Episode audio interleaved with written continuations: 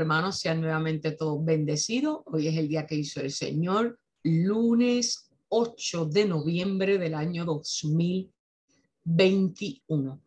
Seguimos elaborando el tema del discipulado titulado Conociendo la voluntad de Dios. Como es ya de costumbre, vamos a repasar.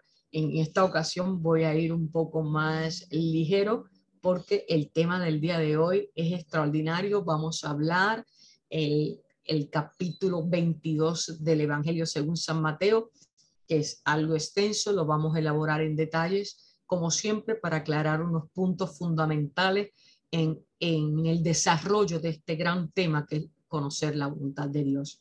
Hemos hablado que la voluntad de Dios es el plan y el deseo de Dios para nuestra vida y que hay ciertas porciones de la palabra que nos van revelando ese plan precioso que Dios tiene diseñado para usted, amado hermano, para mi vida y para la vida del cuerpo de Cristo, que son todos los creyentes en Él. Así que en Jeremías 33.3 nos eh, exhorta que clamemos a Él y que Él nos responderá y nos enseñará cosas grandes y hermosas que no conocemos. Y eso fue en acción, creyendo en su palabra. Primera de Tesalonicenses 5:17, orad sin cesar. Tenemos que tener una vida activa en oración a todas horas. En todo momento hay diferentes tipos de oración, de alabanza, de adoración, de gratitud, peticiones especiales, eh, de sanidad. En cualquier circunstancia ordinaria en el día, en la vida de, eh, común y corriente que tenemos todos, tenemos que ponerla ante la presencia de Dios para recibir sus bendiciones, su iluminación, su guianza a través de el Santo Espíritu que nos habita y nos ha sellado para la salvación en Cristo Jesús. En el Salmo 48 habíamos eh, comentado, ¿verdad? Que el salmista decía, el hacer tu voluntad, Dios mío, me ha ayudado y tu ley está en medio de mi corazón. Y hablábamos de que teníamos que desarrollar esa fe madura, esa vida en santidad, que nos lleva a una fe y a una relación con Dios madura, saludable, con conocimiento bíblico, y que pudiéramos exaltar esas alabanzas del salmista, eh, específicamente, ¿verdad? En los salmos que son base de este estudio. Salmo 48, el hacer tu voluntad, Dios mío, me ha ayudado y tu ley está en medio de mi corazón y que podamos repetir intensidad con que fue escrito, inspirado. sobre Dios como hijos amados. En el Salmo 32, la bendición del perdón. Importante recibir la bendición del perdón para no vivir en condenación, amados hermanos. Decía el salmista, pero te confesé mi pecado y no oculté mi maldad. Me decidí a reconocer que había sido rebelde contigo y tú, mi Dios, me perdonaste. Fíjense que todos tenemos la iniquidad eh, como parte de eh, una herencia dánica de pecado y tenemos que reconocer que hemos pecado, pecados de acción, de omisión cuando dejamos de hacer algo, pecados de imprudencia, pecados, ¿verdad? Que son todos eh, aquellas acciones, pensamientos o dichos que van en contra de lo que se a lo que estamos llamados a ser embajadores de Dios, sobre todo viviendo el Evangelio, siguiendo los estatutos y los mandamientos. En primera de Tesalonicense 4, eh, versículos 3 al 5, comentábamos la voluntad de Dios es vuestra santificación, un tema que repetimos mucho en los diferentes estudios de discipulado. La santificación, apartarnos, ¿de qué nos apartamos? Del mundo de la carne y nos apartamos de las acechanzas y ataques del enemigo de las almas, el derrotado que es el diablo, pero que no descansa para robarnos la salvación en Cristo Jesús, para que que podamos resistir a las tentaciones. Por lo tanto, en primera de Tesalonicense, Pablo le estaba advirtiendo a esa comunidad y nos advierte a nosotros hoy que estemos santificados, que nos apartemos de la inmoralidad sexual. En primera de Tesalonicenses 5, luego Pablo escribe sobre la segunda venida de Cristo que no somos de la noche ni de la oscuridad simbólico, ¿verdad? Y que eh, somos lumbreras. Cuando hemos sido eh, arrepentidos de nuestros pecados, vamos al altar de la gloria buscando el rostro de nuestro Señor para que nos perdone, para declarar y confesar con nuestra boca que somos hijos del Altísimo por virtud de la justificación del Salvador de las almas, que es Cristo Jesús. Nosotros nos constituimos en hijos de Dios, justificados por Jesucristo, que es nuestro abogado para con Dios. Entonces, nos advertía, nos estimulaba, nos llamaba Pablo en primera de Tesalonicenses 5 a que siempre estemos alegres, siempre estemos alegres. Y ustedes saben, ¿verdad? Que también Pablo siempre insiste en el gozo del creyente, el gozo del seguidor de Cristo, que nos contestemos cualquiera sea nuestra circunstancia. Y también tenemos que orar para desarrollar esa medida de gozo que es la fe en acción. Y eh, nos instruía también a oremos sin cesar, a dar gracias a Dios en toda situación, porque esa es su voluntad para con nosotros en Cristo Jesús. Que estemos alegres porque la alegría, amados hermanos, ustedes saben que eh, médicamente hablando está comprobado que segrega unas hormonas que estimulan el bienestar, que le dan señales a nuestro cuerpo que es templo del espíritu, de salud, de balance eh, bioquímico, orgánico. Por lo tanto, fíjense que Dios que es perfecto, que sobre Dios nada, que Dios es el eterno, el todopoderoso, el omnisciente, el omnipotente. Al, al diseñarnos, nos diseñó una estructura perfecta. Nosotros ¿verdad? Lamentablemente, por el pecado que hemos heredado desde el paraíso por virtud de la desobediencia de Adán y Eva, estamos, ¿verdad?, en una lucha constante por proteger nuestra salud porque hay enfermedades y habrá muerte. Y la muerte es necesaria para resucitar en Cristo Jesús. Pero mientras podamos, en la medida en que así nos ayude Dios, guiados por el Espíritu Santo, tenemos que preservar nuestra salud y si la perdemos, porque así está diseñado, ¿verdad? nuestra vida por el gran arquitecto del mundo, pues aún en la enfermedad, proclamar que estamos salvos en Cristo Jesús y que con Él estaremos en algún momento en las moradas celestiales, conforme a su segunda venida y a las promesas que están en la Biblia. En primera de Pedro 2 eh, nos llamaba, ¿verdad? Eh, a que abandonáramos toda maldad y todo engaño, hipocresía, envidias y toda calumnia, y que deseáramos con ansias la leche eh, pura de la palabra de Dios para crecer en la salvación. Esto es importante, amados hermanos, porque hay que abrir la Biblia y leerla. Hay que ir a estudios bíblicos, hay que escudriñar la palabra. Escudriñarla es pedirle al Espíritu Santo que nos ayude a entender todo lo que está allí escrito, que es el mapa espiritual del, del creyente. La Biblia es nuestro mapa. Nunca podemos estar perdidos porque es nuestro mapa, traza la ruta y la ruta sobre todo de nuestro pensamiento espiritual, porque redarguye, redarguir es hacer consciente, ¿verdad? Es enfrentarnos. Y la Biblia nos tiene que enfrentar a nosotros mismos, porque nosotros o somos los más que nos amamos o los más con los que batallamos. Muchas veces la lucha, ¿verdad? Es con nosotros mismos, no, es ni siquiera con el prójimo, es con, con nuestros pensamientos, con, con situaciones que debemos enfrentar como parte del el proceso vital que es la vida misma y las experiencias que nos, eh, nos llegan para que sean una oportunidad de seguir dependiendo de Dios, pero también de desarrollar un carácter conforme a Dios. Bien, en segunda de Pedro 3, el día del Señor vendrá. Esto es un aspecto bien importante. El Señor no tarda en cumplir su promesa. Según entienden algunos, ¿verdad? Que no acaba de llegar. Eh, que nunca nosotros, ni usted ni yo, como creyentes en Cristo Jesús, deberíamos eh, decir eso ni dejar que esas dudas del mundo nos contaminen. Más bien, habíamos dicho que Él tiene paciencia para con nosotros, porque no quiere que nadie perezca, sino que todos vengamos a arrepentimiento para tener el boleto de salvación.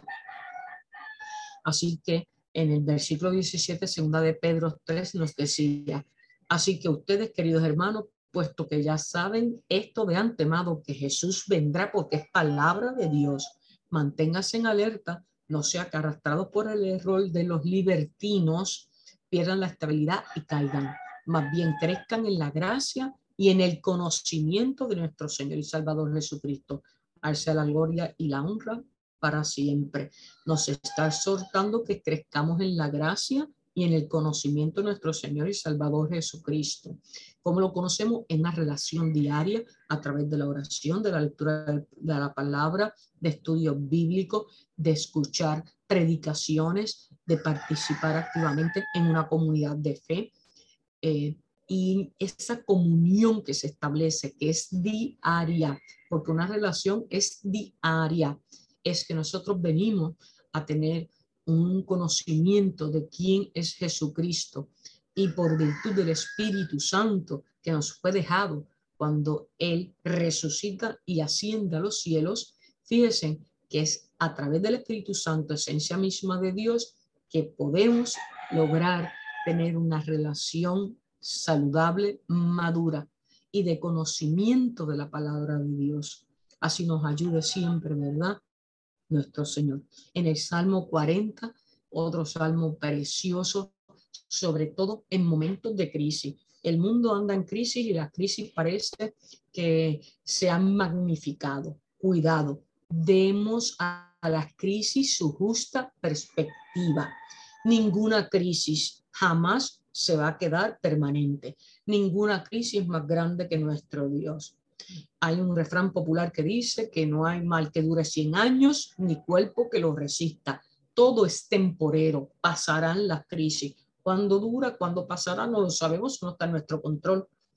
Pero el cristiano que tiene fe en obediencia resiste, resiste, porque nuestra esperanza no está en el mundo, nuestra esperanza está en el Señor.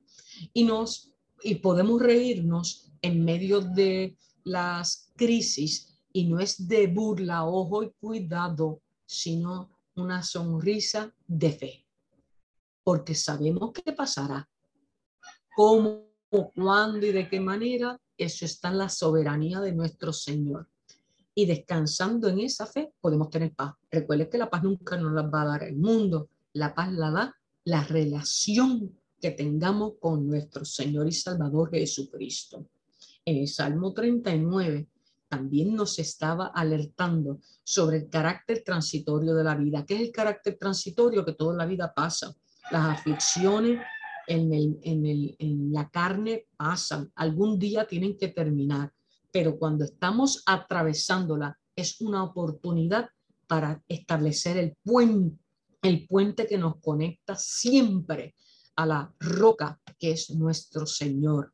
Así que hay tres condiciones de una oración efectiva en el Salmo 39. Fe, hay que tener fe, humildad y fervor. Y por fervor podemos entender que es insistencia, insistir. Insistimos porque creemos, insistimos porque creemos, insistimos porque creemos. Entonces hay que insistir. Cuando usted insiste es porque hay una pasión, hay un amor, hay una emoción, hay una confianza, hay una seguridad. Insistimos. Y cuando Dios nos responde sí o no, esa oración está contestada. La fe madura acepta los no como una respuesta a la soberanía, a la voluntad de Dios. Así que hay que ser maduros en la fe. Filipenses, un libro precioso, una de las cartas paulinas, tal vez una de las más eh, citadas, es, corta, tiene cuatro capítulos, pero parece que, que tiene más por la profundidad de esos estímulos en la fe que nos exhorta el apóstol Pablo. Es el libro, se conoce como el libro del gozo eh, en la fe y eh, esta carta es importante, ¿verdad? La carta a los filipenses la escribe cuando estuvo preso en Roma, que nos da eh, ya de entrada a conocer ese dato, nos dice de la medida de la fe de este apóstol de Jesucristo. Y en Filipenses 2 eh, hablaba de la humillación y la exaltación de Cristo y la actitud de nosotros debe ser como la de Él. Lleven a cabo su salvación con temor y temblor, pues Dios es quien produce en nosotros tanto el querer como el hacer para que se cumpla su buena voluntad. Y Dios obra a través de nosotros por el Espíritu Santo. También hablaba, ¿verdad?, en Filipenses 2, de dos colaboradores muy amados por Pablo, que eran Timoteo y Epafrodito. Y eso nos enseña, ¿verdad?, el amor fraternal que tenemos que tener los creyentes, el trabajar en colaboración. No somos protagonistas, no busquemos protagonismo, busquemos unión, porque el, el único protagonista de la palabra y del evangelio y de nuestra proclamación es Jesucristo, no somos nosotros. Por lo tanto, mm, eh, tenemos que, de nuevo, la fe madura busca alianza con hermanos en Cristo, porque una habilidad que yo no tenga y la tenga otra persona sigue enriqueciendo el cuerpo de Dios y la proclamación de su palabra no actuemos, ¿verdad? Siempre en el protagonismo eh, de que eh, yo eh, canto mejor que, que nadie, yo lo hago mejor que nadie. Esas, esas actitudes, esos sentimientos no son agradables a Dios. Dios busca personas que tengan humildad, que los exalta la promesa en su palabra. Y la humildad reconocer que nosotros amamos a Dios y que Él es el protagonista de todo lo que hablamos, de lo que proclamamos, a quien adoramos y es el centro de nuestras vidas como creyentes. Eh, hablaba en Filipenses 4 de Evodia y Sintique. Eran dos mujeres que habían sido colaboradoras también de Pablo y que él hablaba, ¿verdad?, de que tenían que resolver una diferencia eh, que habían tenido y eso también nos llama a nosotros que si tenemos diferencias eh, de opiniones o algún conflicto, ¿verdad? En la carne los vamos a tener. Con algún hermano en la fe debemos hablarlo, debemos enfrentarlo. La confrontación es parte de una fe madura, porque no podemos andar enemistados, eso a Dios no le agrada.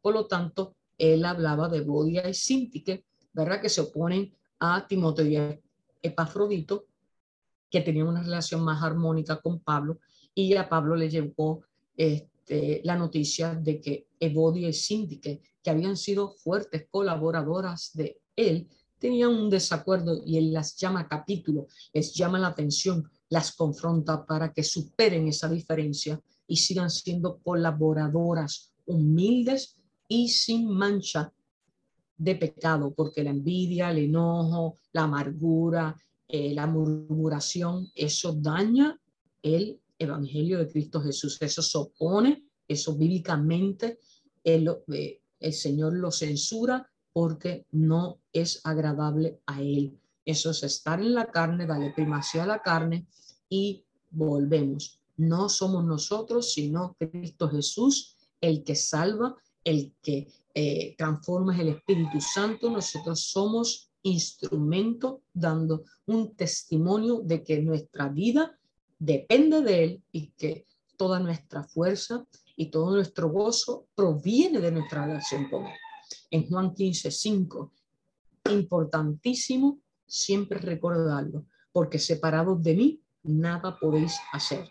En Juan 15, 5, separados de Dios, nada podemos hacer. Así que siempre agarrado del manto sagrado de nuestro Señor Jesucristo, orando al Espíritu Santo para que nunca nos abandone, porque separados de Él nada podemos hacer. La clase pasada hablamos de Mateo 6 y fue extenso. Ese capítulo habla de Jesús y la limosna, que nos llama que sea en secreto y no en exhibicionismo público. Jesús y la oración, que entremos en nuestro aposento para que en esa relación que es de uno en uno, ¿verdad? Directa con Dios, podamos entregarle nuestras oraciones. Jesús y el ayuno también en secreto. Los tesoros en el cielo nos, nos advierten en la palabra que donde está vuestro tesoro, ahí está nuestro corazón, que cuidamos nuestro corazón y, lo que le demos primacía. Y hablaba luego la lámpara del cuerpo, que es el ojo, y nos llamaba la santificación. He hablado, ¿verdad?, que la santificación son los sentidos que estén alineados a la palabra, los estatutos, mandamientos, y que nosotros desarrollemos uno de los frutos del Espíritu, que es el dominio propio. El dominio propio se le entrega a Dios para que el Espíritu sea transformándonos a imagen y semejanza de nuestro Padre Celestial en el diseño original. Y eh, luego hablaba de Dios y la riqueza, que tenemos que elegir a quién vamos a servir. Esto, amados hermanos, no podemos estar tibios porque Dios abomina al hombre de doble ánimo. Y es fuerte, tenemos que tomar una decisión. O le servimos a Dios o le servimos a la riqueza. Y por último, hablaba en Mateo 6, fíjense, en todos estos temas se elaboraron el lunes pasado, el afán y la ansiedad, más busca primeramente el reino de Dios y su justicia y todas estas cosas serán añadidas. Todo lo que pidamos en oración conforme a la soberanía de Dios nos será dado si nos conviene a la luz de la voluntad inquebrantable y perfecta de nuestro Señor. Jesús nos invita a que siempre dependamos de Él para todas las cosas y que pongamos toda nuestra confianza en Él, sabiendo que Él siempre quiere y puede obrar a nuestro favor, seamos fieles y aceptemos la soberanía de Dios en su perfecta voluntad. Bien, entonces, hoy vamos, amados hermanos, les invito a que busquen su Biblia. Vamos a hablar del capítulo 22 de Mateo. Tiene cuatro temas. Son temas extraordinarios. El primer tema es la parábola del banquete de boda. El segundo, el pago de impuestos al César. Eh, tercero, el matrimonio y la resurrección. Y el cuarto y último tema de Mateo 22 es el mandamiento más importante. Vamos, eh, así nos ayude Dios, a hablar de estos cuatro poderosos temas en Mateo 22. Primeramente, el primer eh, estudio, eh, porque le he dicho que hay cuatro temas. El primer tema es el eh, la parábola del banquete de boda. ¿Qué es una parábola? Las parábolas son narraciones breves, simbólicas, de la que eh, se extrae una enseñanza moral. Jesús explicaba sus doctrinas con parábolas para que la gente entendiera, ¿verdad? A menudo se utilizan historias cortas de la vida común, de, hace alusión a la vida cotidiana y eh, enseña una verdad o responde a una pregunta que hace otra persona. Y entonces, simbólicamente, uno le contesta, ¿verdad? A través de símbolos para que la persona entienda y haga un paralelismo y pueda extraer la enseñanza o la respuesta que está buscando. Así que las parábolas que son poderosas, nunca las olvidamos porque también eh, son como pequeños cuentos y eh, el ser humano tiende a cuando hay brevedad y hay una contundencia al final, que es la enseñanza, eso se nos queda grabado en la memoria, ejerce una, una influencia extraordinaria y por eso Jesús usaba las parábolas, para que no la olvidáramos y para que fueran eficaces. Parábola del banquete de boda. ¿Qué es un banquete? Amados hermanos, tal vez usted, ¿verdad? Y yo hemos participado, no de mucho, pero hemos participado en un banquete. Un banquete es una comida a la que eh, ¿verdad? asisten muchas personas y en las que se celebra un acontecimiento y en este caso la alusión específica es el banquete de bodas, ¿verdad? Y eh, aquí eh, sabemos que el banquete también tiene como sinónimo festín o ágape. Así que hay una celebración donde hay una, un gran acontecimiento y hay abundancia de alimento de provisión. miren que ya los símbolos están claros, pero vamos a ir por partes, amados hermanos. Aquí Jesús, ustedes saben que en Mateo, en esta, en esta porción de la palabra, está en Jerusalén. Entonces, la parábola de del banquete de bodas eh, fue usada por Jesús mientras enseñaba sobre el reino de Dios. Explica que no todos han aceptado la invitación de, participan, de participar en el banquete que Dios ofrece. La parábola del banquete de boda es la respuesta que da Jesús para enseñar que ese llamado al que hace Dios por virtud del sacrificio de Jesús para redención y restauración de nuestra relación con el Padre, no todos lo aceptan. Algunos dicen, ¿verdad?, que también es una especie de alegoría de que Él vino y los suyos no lo reconocieron, que es el rechazo del pueblo de Israel, y por lo tanto Jesús, eh, Dios extiende la invitación a todos que quieran venir en el nombre de Jesús. Aquí se da énfasis en esta porción de Mateo 22 a el gozo festivo de la participación de lo que es la promesa de la glorificación en el reino de Dios en las mansiones celestiales. Vamos a leerlo en el nombre del Dios Trino. Mateo 22, parábola del banquete de bodas. Jesús volvió a hablarles en parábolas y les dijo, el reino de los cielos como un rey que preparó un banquete de bodas para su, su hijo. El reino de los cielos es como, hay un símil, hay una comparación de entrada. Es como un rey, el rey es Dios, que preparó un banquete, una celebración de boda de unión para su hijo. ¿Y quién es su hijo? Jesús. Mandó a sus siervos que llamaran a los invitados, pero estos se negaron a asistir al banquete. La primera invitación. Versículo 4. La segunda invitación, el segundo llamado. Luego mandó a otros siervos y, y les ordenó, digan a los invitados que ya he preparado mi comida, ya han matado mis bueyes y mis reses cebadas y todo están listo. Vengan al banquete de bodas. Pero ellos no hicieron caso, había rebeldía y se fueron uno a su campo, otro a su negocio.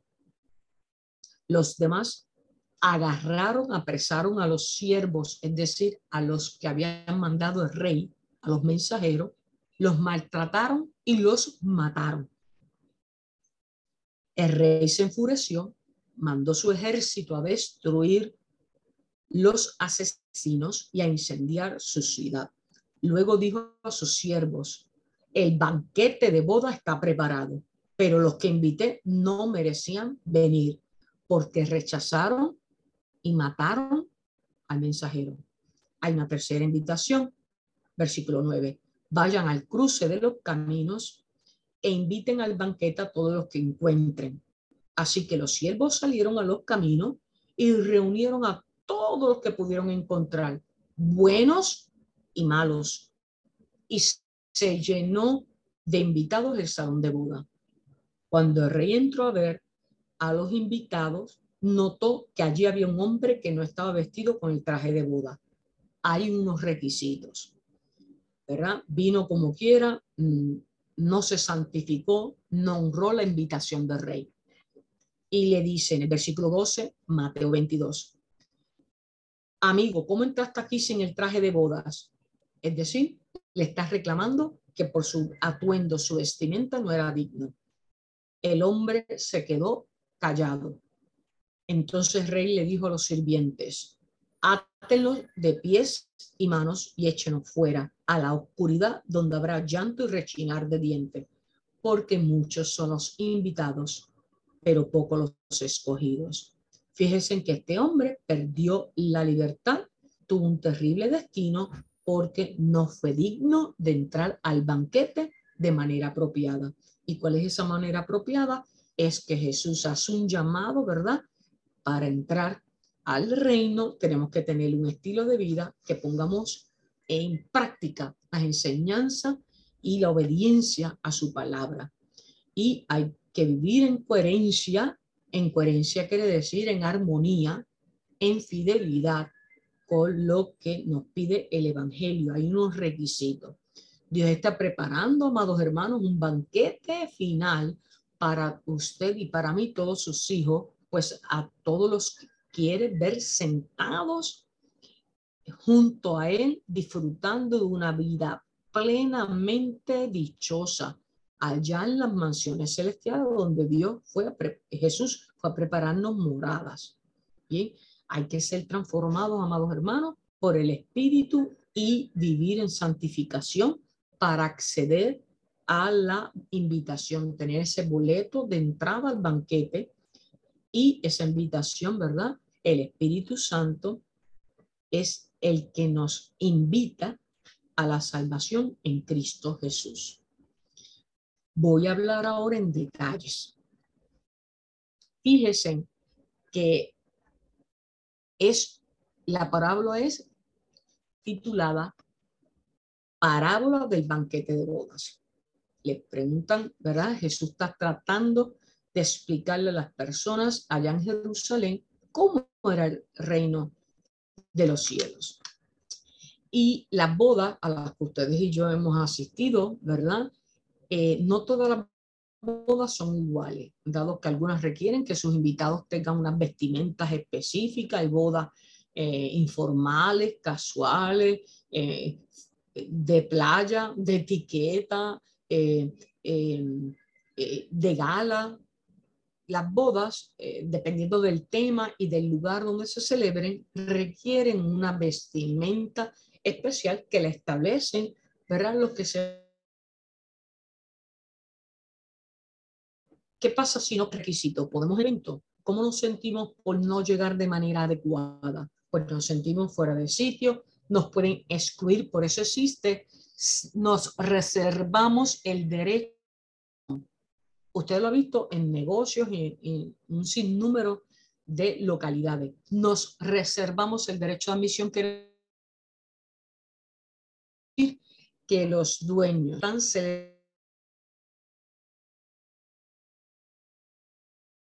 quien entran o las que ellos tienen preestablecidas. Así es el reino de Dios. Dios dice, yo me reservo el derecho de admisión, porque no son, al final lo dice, son muchos los invitados, ¿verdad? Pero pocos los escogidos. Nos Dios se reserva el derecho de admisión. Así pasa en el mundo también. Entonces, fíjese que este pequeño preámbulo nos permite eh, familiarizarlo con la enseñanza, la parábola que Jesús, nuestro Señor, refirió al pueblo que estaba reunido en torno a él allá en Jerusalén. El día de hoy meditamos en esta fiesta de boda eh, para recordar que nosotros tenemos que tener unos requisitos.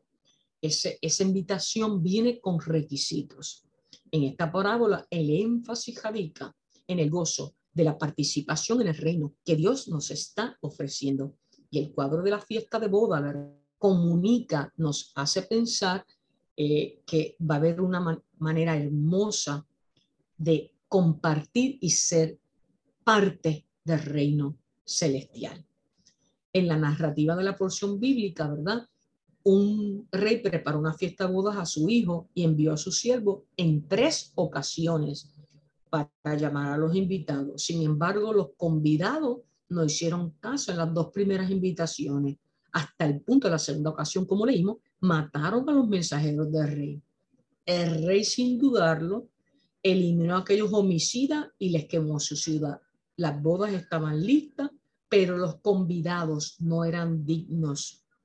Entonces el rey, por tercera ocasión, dio la indicación a los siervos de ir por los invitados eh, y que convidaran a todos los que se encontraran por el camino. Las fiestas de boda finalmente se llenó de asistentes, pero el rey se presentó a la fiesta y vio allí un hombre que no estaba vestido de boda. Y ahí nuevamente nos recuerda, son muchos los llamados, pero pocos los escogidos. Mateo 22, versículo 12 al 14. El rey tiene preparada fiesta de boda a su hijo. El rey de esta parábola se refiere al único sabio y soberano, eterno Dios. quien ha dispuesto de la mayor fiesta en la que participarán sus redimidos. Esto es la gloriosa consumación en la redención en Cristo Jesús. Cuando, eh, hay una invitación de por medio. Se mencionan tres llamados. Fíjense que la primera eh, invitación probablemente hace alusión a los profetas del Antiguo Testamento que Dios había enviado a su pueblo, quienes tenían la encomienda de llamar a una verdadera y sincera comunión con Dios. Sin embargo, no atendieron al convite. La segunda invitación puede referirse a la labor de Juan el Bautista, a Jesús mismo y a los apóstoles de Jesús que estuvieron proclamando, ¿verdad?, la salvación y que fueron eliminados, fueron mártires y Jesús crucificado. Y la tercera está dirigida a usted y a mí, al mundo, llevada a cabo por los discípulos de Jesús, la Iglesia Universal, mediante la legítima proclamación del Evangelio de salvación en Cristo Jesús. Pero es necesario un vestido de boda para ser parte de esa fiesta. No es vivir como querramos, no es vestirnos simbólicamente como nos dé la gana. Tiene que haber una fe en obediencia a la palabra de Dios, que es nuestra guía moral y es la que nos está diciendo cuáles son los requisitos para poder acceder a la salvación. Entonces, fíjense que las buenas nuevas, el Señor permite que esta invitación y ese llamamiento nos conduzca a la salvación y a la gloriosa proclamación del Evangelio para que resplandezcan nuestros corazones, produciendo un arrepentimiento genuino, sincero de verdad y una fe en Jesucristo como nuestro Señor y Salvador. Esa invitación está envuelta en un sobre de gracia. La gracia es una bendición que hemos recibido de Dios en la que se especifica el requisito o el requerimiento de una vestimenta que necesitamos para asistir. Esto es la justicia de Cristo impartida por Dios en nuestra vida, pues sin ella sería imposible ser aceptado en esa gran festividad. El Señor se complazca en elegirnos de acuerdo con el amoroso designio de su voluntad. Por la gracia de Dios, el pecador debe vestirse de Cristo. Repito, por la gracia de Dios, el pecador, nos, los pecadores nos tenemos que vestir de Cristo. Eso dice Romanos 13, 14 y también Efesios 4, 24 para poder tener acceso a la majestuosa celebración y que Rey nuestro Señor eterno diga, estás aquí porque te he llamado y estás vestido conforme a como yo lo indiqué. Amén. Hemos entendido ahora, ¿verdad? Esta gran porción de la palabra en el Evangelio de Mateo, que es la primera parte, parábola del banquete de bodas. Las bodas del Cordero, cuando Dios venga a buscar a sus redimidos, a través de la persona de Cristo Jesús en su segunda venida y que tendremos que tener unos requisitos para poder acceder a esa gran celebración gloriosa que es nuestra salvación. Ahora pasamos a los versículos 15 en adelante bajo el título El pago de impuestos al César. Jesús había acusado y expuesto a los líderes religiosos y ahora ellos contraatacan. Leo en el nombre del Dios Trino, Mateo 22 a partir del versículo 15. Entonces salieron los fariseos y tramaron cómo tenderle a Jesús una trampa con sus mismas palabras. Enviaron algunos de sus discípulos junto con los herodianos. Los herodianos, herodianos eran los que eh, adoraban a Herodes el Grande. Y estos le dijeron, se acercan a Jesús y le dicen, maestro, sabemos que eres un hombre íntegro y que enseñas el camino de Dios de acuerdo con la verdad. Fíjense en que lo están adulando, ¿verdad? Lo están halagando, pero hipócritamente. No te dejas influir por nadie porque no te fijas en las apariencias. Danos tu opinión. ¿Está permitido pagar impuesto al César o no? Qué pregunta, ¿verdad? Conociendo sus malas intenciones, Jesús le responde, hipócritas, ¿por qué me tienden trampas? Muéstrame la moneda para el impuesto. Y le enseñaron la moneda. Fíjense que aquí, cuando Jesús le dice hipócritas, vemos el carácter de Jesús de confrontar a aquel que viene a adularlo, que viene con un corazón hipócrita. Cuando le enseñan la moneda, que es un denario, y el denario era, ¿verdad? La moneda de circulación en, aquel, en aquellos tiempos tenía en una de sus caras la imagen de la cabeza del emperador y estaba inscrito, ¿verdad? Emperador Tiberio, hijo del divino Augusto. Recuerden que los eh, emperadores se creían dioses y pedían al pueblo que los adoraran como dioses. Entonces dice, ¿de quién, ¿de quién son esta imagen y esta inscripción? Él tiene el denario en la mano y dice, ¿de quién es esta imagen la inscripción? La imagen de príncipe, ¿verdad? Que, o de, los de los reyes que estaba estampada en esa moneda eh, y, que, y que representaba a su vez el gobierno. Y ellos le corresponden del César, ¿verdad? Y César, todos sabemos que es el título del emperador romano. César no fue uno, hubo varios Césares. César es el título equivalente al emperador César Augusto, Julio César, eh, Tiberio César. Eh, entonces Jesús le contesta, entonces denle al César lo que es del César y a Dios lo que es de Dios. Esto fue una respuesta contundente, amados hermanos. La imagen de Dios está estampada en el alma eh, y denota que todos, que, nosotros somos su propiedad, nosotros tenemos un sello. Una vez hemos sido arrepentidos de nuestros pecados, nosotros tenemos un sello de salvación que es inquebrantable. Dios nunca nos deja de amar y Dios no nos quita la salvación. Somos nosotros los que la perdemos por desobediencia. Y fíjense que respondió eh, como ciudadano, nosotros tenemos unos deberes como ciudadanos. Por lo tanto, nosotros le pertenecemos al reino de Dios que no es de este mundo, pero mientras estemos en este mundo, tenemos que cumplir con lo que es de eh, nuestros deberes y derechos, siempre y cuando no enfrenten los estatutos y los mandamientos que están en nuestra constitución, que es la Biblia. Bien, el dilema que le estaban presentando aquí los fariseos era que eh, en esta aparente simple pregunta, que era una, una encerrona, era una trampa, era que si Jesús contestaba que sí, ¿verdad? Este, él estaba dando un mensaje de que negaba la soberanía de Dios sobre Israel y esto lo iba a volver impopular ante el pueblo judío, ¿verdad? Era porque si él decía, ¿verdad? Recordamos la pregunta, es bien extraordinaria. ¿Está permitido pagar impuestos al César o no? Si decía que sí, negaba, ¿verdad? La divinidad de Dios. Era una especie de idolatría, puesto que el emperador no solamente era pagar impuestos, sino pedía que se le rindiera culto como un dios.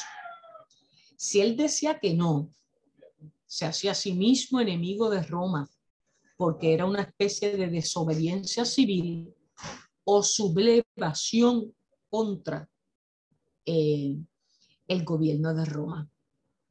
O sea, que decir sí o no lo ponía en compromiso porque era una trampa de los fariseos.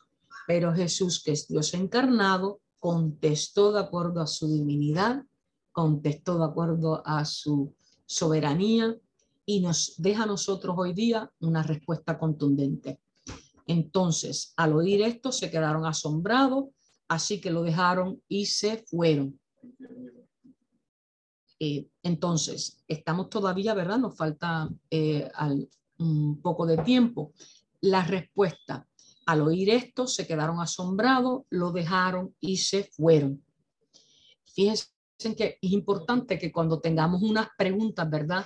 en el mundo, donde muchas veces traten de, de crearnos dudas o contradicciones, nosotros eh, le pidamos al Espíritu Santo la sabiduría para poder contestar de acuerdo a lo que dice la Biblia y no añadirle ni un punto ni una coma porque la palabra de Dios es soberana. Así que Él nos guiará a dar una respuesta que sea contundente de acuerdo a esa soberanía perfecta de Dios. Ahora vamos al tercer tema, el matrimonio y la resurrección. En, esos en ese mismo día, los saduceos, que era otro grupo, pero estos serían hoy día como unos teólogos liberales, eran ricos aristócratas de la clase gobernante, pero tenían dudas del poder de Dios y solo creían lo que podían medir y entender en el mundo material. Eso eran los saduceos, eh, que decían que no había resurrección y se le acercaron y le plantearon un, un problema. Estamos en Mateo 20, 23 en adelante, bajo el título El matrimonio en la resurrección. Maestro, Moisés nos enseñó que si un hombre muere sin tener hijos, el hermano de ese hombre tiene que casarse con la viuda para que su hermano tenga descendencia. En la ley eh, mosaica eh, se le conocía como la ley del levirato. Un hombre si moría sin haber engendrado hijo a su esposa, el cuñado tenía que casarse y darle descendencia. Pues bien, había entre nosotros siete hermanos. Miren qué exageración. El primero se casó y murió y como no tuvo hijo, dejó a la esposa a su hermano. Lo mismo le pasó al segundo, al tercero y hasta llegar al séptimo. O sea que esta viuda se casó con siete hermanos. Por último, murió la mujer. Ahora bien, en la resurrección, ¿cuál de los siete será esposo será esposa esta mujer, ya que todos estuvieron casados con ella. Fíjense en qué clase de pregunta, amados hermanos. Y Jesús le contestó, pero no, tenemos que ponerlo en el contexto, no es una pregunta descabellada, porque los saduceos seguían la, esta ley, la ley del levirato, conforme, ¿verdad?, a eh, el Pentateuco, los cinco libros escritos por Moisés, es decir, una ley mosaica. Jesús le contestó, ustedes andan equivocados porque desconocen las escrituras y el poder de Dios. Fíjese que les, los está enfrentando. En la resurrección, contesta Jesús en el versículo 30, las personas no se casarán ni serán dadas en casamiento, sino que serán como los ángeles que están en el cielo. Pero en cuanto a la resurrección de los muertos, no han leído lo que Dios le dijo a ustedes. Yo soy el Dios de Abraham, de Isaac y de Jacob, ¿verdad? Él está hablándole, hace alusión al Torah, le está diciendo que eran unos ignorantes, porque él no es Dios de muertos, sino de vivos. En, eh, en la resurrección habrá un nuevo orden. Apocalipsis 21, 22 y 23 ¿verdad? Apocalipsis capítulo 21, versículos 22 y 23 dice, la gloria del cielo será una relación y conexión con Dios que sobrepasa todo lo demás, incluyendo las relaciones familiares presentes. Y Pablo le dijo a Timoteo, en segunda de Timoteo 1.13, retén la forma de las sanas palabras que de mí oíste. La verdad bíblica tiene un patrón una forma que puede ser detectada por el corazón que discierne. Nos está diciendo, ¿verdad?, que las leyes que son de hombre y sobre todo las leyes mosaicas tienen que ser revaluadas a la luz del Evangelio que es en Cristo Jesús. Y que estos saduceos, ¿verdad? Eh, lo que buscaban era crear una problemática. Y la problemática era sobre el tema de la resurrección. Y Jesús confirma la doctrina de resurrección. Su trascendencia, amados hermanos, es clara para la vida del hombre y el pueblo de Dios que somos usted y yo. No es solamente una enseñanza de la escritura, sino una vivencia en la que caminamos y hemos recibido por la fe en Jesús. Lo que quiere decir que la resurrección se da desde que creemos y que culminará en el día de su regreso. Bien, es importante, ¿verdad?, que nosotros escudriñemos la palabra para cuando vengan a hacernos preguntas, hablemos con de nuevo, con autoridad. Y la autoridad la va el escudriñar las palabras aquellos que nos hacen preguntas. Eh, en su carta a los romanos, el apóstol Pablo establece una comparación entre la vida de Cristo y la de sus discípulos. La semejanza se da en su muerte y también en su resurrección. el apóstol eh, Pedro aporta un elemento bien importante, ¿verdad? Que es que afirma que mediante la resurrección de Jesucristo, Dios nos hizo renacer, nos hará renacer para una esperanza viva que tendremos como herencia reservada en los cielos. Jesús es el único que resucitó y juntamente con él seremos resucitados. Lo creemos por fe, es bíblico, lo vivimos y ahí estaremos con él en las mansiones celestiales conforme a su voluntad. El cuarto y último tema de Mateo 22, el mandamiento más importante. Fíjense que los rabinos tenían, amados hermanos, 613 mandamientos. Los rabinos o los doctores o maestros de la ley, repartidos en 365 mandamientos negativos o prohibiciones y 248 mandamientos positivos o acciones a realizar. 613 mandamientos. Y era un problema Imagínense vivir en aquella época, recordarlo todo y evitar que el cumplimiento de un mandamiento llevara a que se violara a otro. Entonces, eh, aquí los fariseos, estoy leyendo Mateo 22 a partir de los versículos 34 hasta el 46. Los fariseos se reunieron al oír que Jesús había hecho callar a los, a saduceos, ¿verdad? Uno de ellos, expertos en la ley, le tendió una trampa con esta pregunta. Maestro, ¿cuál es el mandamiento más importante de la ley? ¿Verdad? Ya en la época de Moisés se ven resumidos a, a 10, pero los rabinos y los fariseos tenían 613 leyes o mandamientos para el pueblo judío. Y Jesús le contesta y lo resume en dos. Ama al Señor tu Dios con todo tu corazón, con todo tu ser y con toda tu mente. Hay tres elementos que hay que poner en acción al amar a Dios. El corazón, todo tu ser y tu mente. Algunos le llaman el alma, con tu corazón, tu ser, tu alma y toda tu mente. Es decir, con todo lo que tenemos. Él establece orden, cantidad y dignidad. Hay un orden, una cantidad y una dignidad en el amor a Dios. Este es el primero y el más importante de los mandamientos. El segundo se parece a este, ama a tu prójimo como a ti mismo. De estos dos mandamientos depende toda la ley y los profetas. Fíjese, dos mandamientos reunidos en uno. El primer mandamiento, el Shema Israel, escucha Israel, es, uno, es el nombre de una de las principales eh, plegarias o oraciones que hace la religión judía. Escucha Israel, Adonai es nuestro Señor, Adonai es uno. O sea, la afirmación de que solo hay un Dios. Recuerde que en aquella época había paganismo y lo primero que se afirma y el primer mandamiento es que solo hay un Dios. El monoteísmo, mono es uno y teísmo es Dios.